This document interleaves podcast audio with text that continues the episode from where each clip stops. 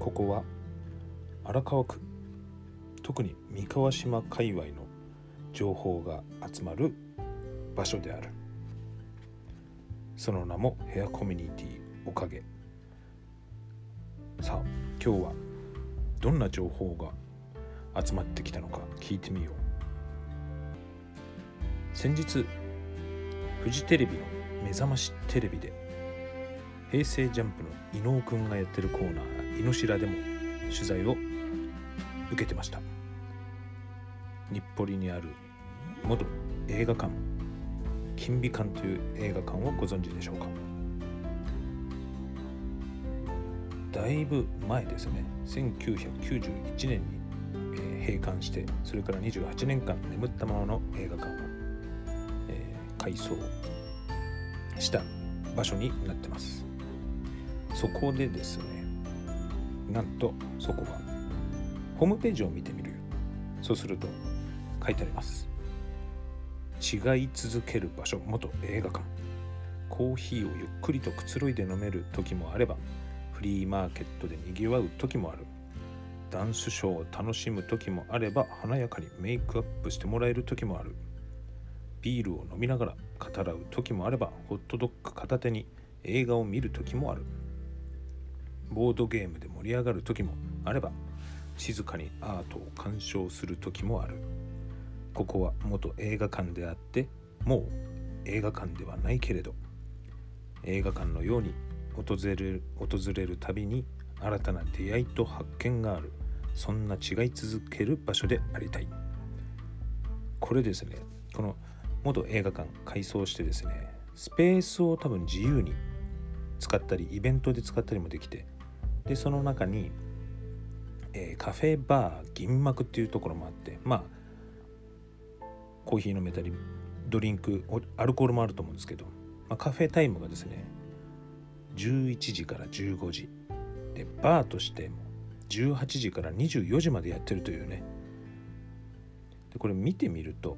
結構ですねあのイベントとか結構やってるようでツイッターでですね見てみるとこの間はなんかこうボードゲームの、えー、イベントボードゲームナイトに行ってきましたみたいなそういうねツイッターでも出てるんですけどもバーバーもあるので、えー、映画館で好きな人遊びに行ってみてくださいとかあとですねなんだろうこれあの例えば友達を集めて映画を見ながらちょっと飲み会しようみたいなそういう使い方もいいみたいでちょっとこれすごいですよね。なかなか荒川区しかも三河島の近くにこんな感じのねあのおしゃれな空間。そんで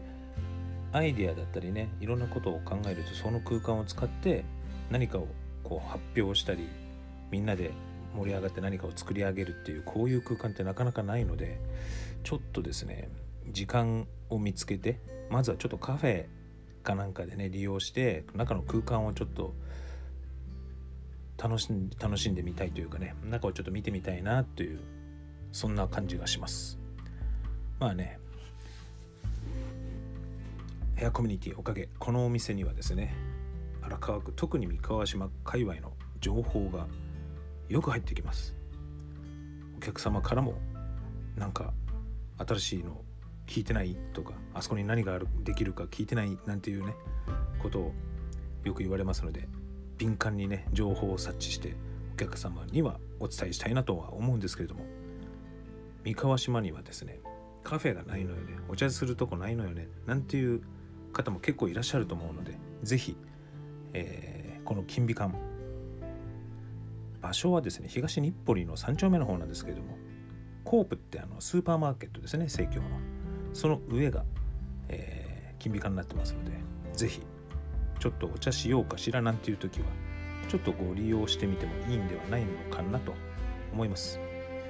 なんかイベントもねいろいろとやってるみたいですのでちょっとね Twitter ないしインスタグラムの方もですね元映画館かなんかで検索すると出てくるんじゃないかと思うので是非登録して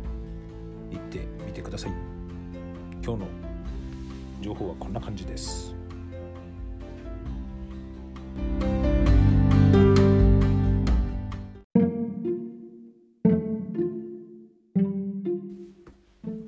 はい、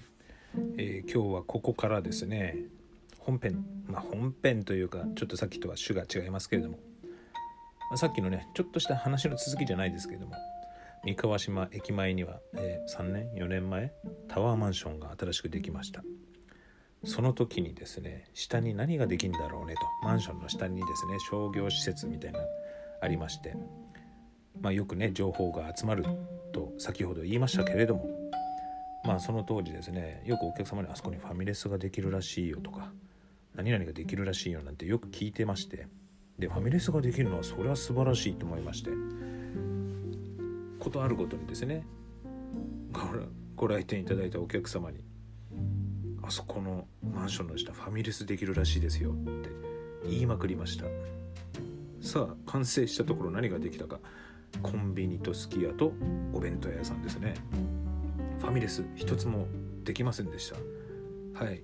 ファミレスできるよファミレスできるよって。嘘つきまくりましたので。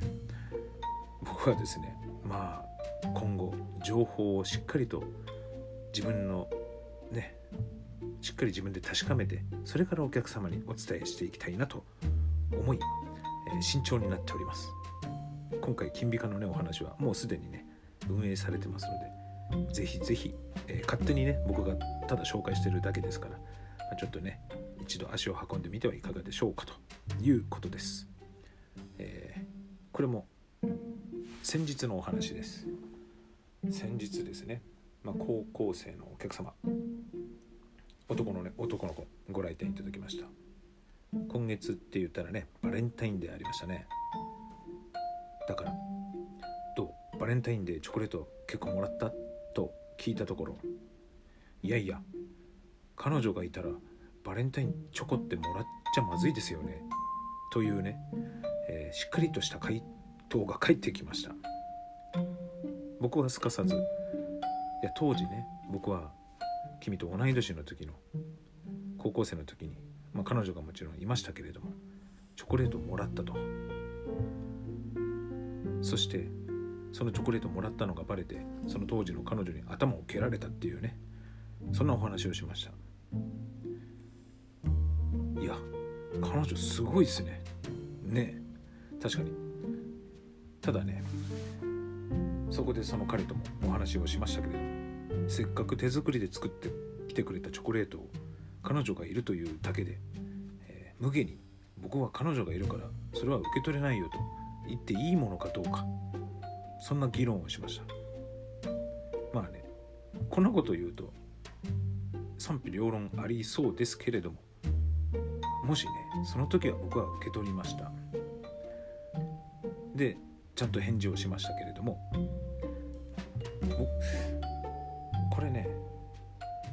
自分で言うのもなんですけどまあまあチョコレートをですねもらったりしてたんですね。でちゃんとお返しお返しというかお返事をしていましたけれども。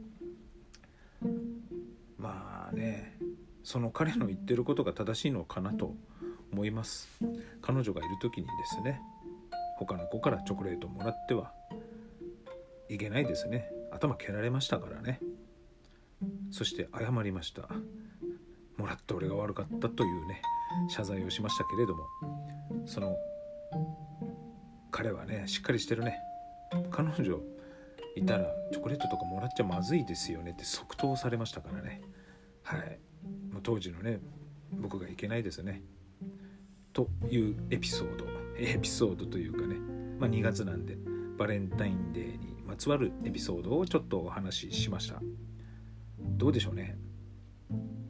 人になるとねなかなかそういうバレンタインでチョコレートもらうって会社だったりね職場まあ職場でね、まあ、完全にこう聖母のような感じになってますからお返ししなくちゃいけないし結構大変なことなんですけども僕はですねよくデパ地下にあるベルンというチョコレートですね大好きです。あのミルフィーユになってるやつね。あれを今年はいただきました。スタッフのね女性から、えーそれを毎日1個ずつ大切に大切に食べてもうなくなりましたけれどもなかなかベルンというのは本当に美味しくてですね幸せな、え2週間ぐらいを過ごしました。はい。特にね取り留めもないお話ですけれども皆さんね男性の方はしっかりと、えー、来月ホワイトデーの時にですね女性の方に、えー、お返しをしましょう。ちょっとね豪華にしてお返しをしましょう。また来年美味しいチョコレートがいただけるかもしれませんよ。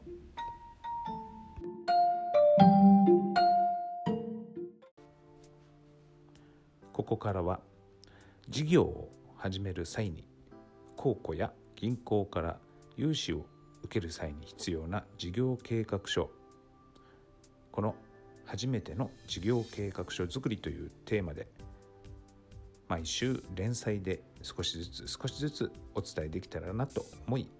事業計画書作りというのをテーマにお話をしていきます。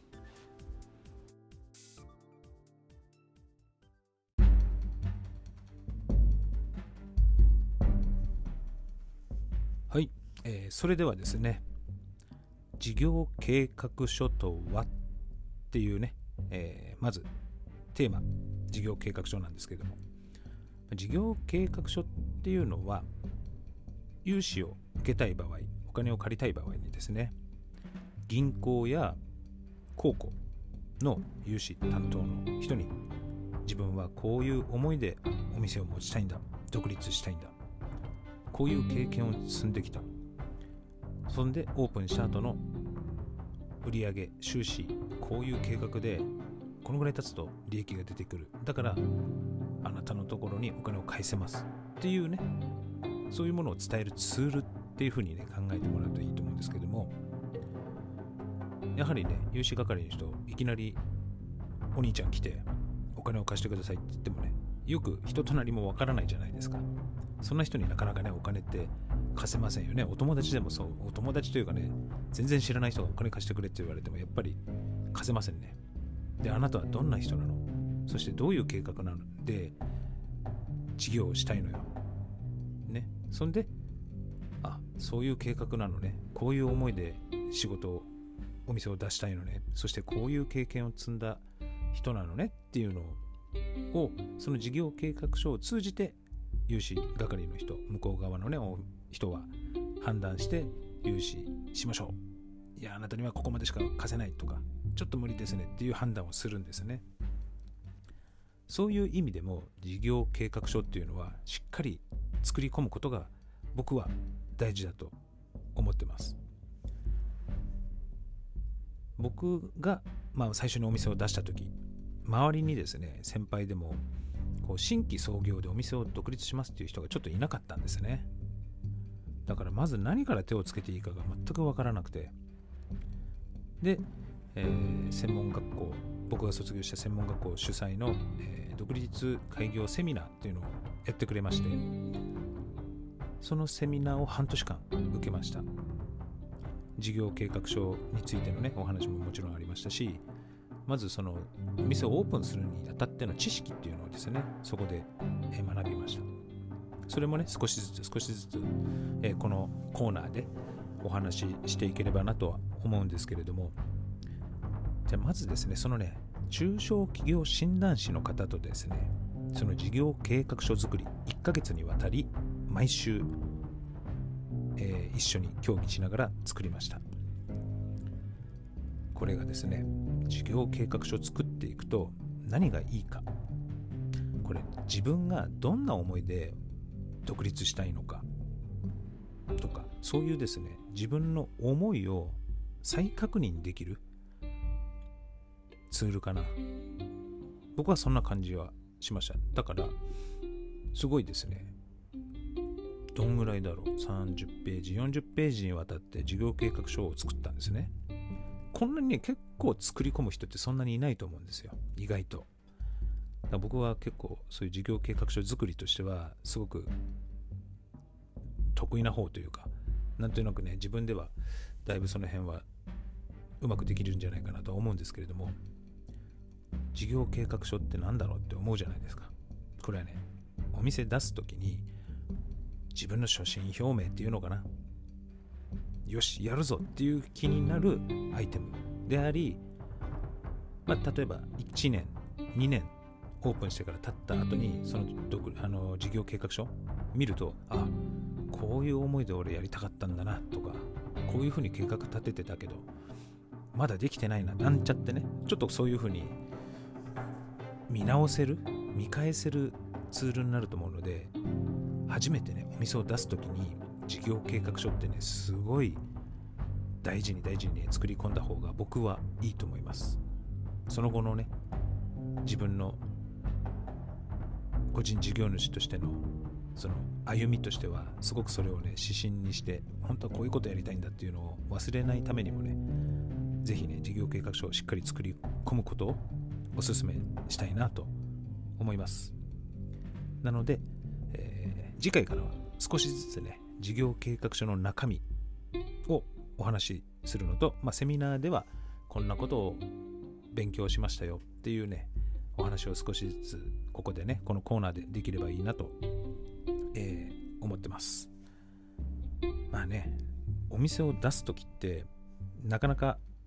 最初にお店をこう場所を探すじゃないですか。人のその場所あここいいなと思ったらそのね昼から夜にかけてに人の動線をねずっとそこで観察しながらあここは人の流れがいいとかそんなもんあるんですけれども、まあ、その前にねそういうなんで独立したいのかそしてその独立した後どうしていきたいのかっていうねことを固めるためにも事業計画書っていうのは大事なのでしっかりねここでお話ししていきたいと思いますのでぜひね次回もこのね事業事業計画書とはっていうコーナーをねぜひ聞いてください。今日も最後まで聞いていただいてありがとうございます。それではまたお会いしましょう。さようなら。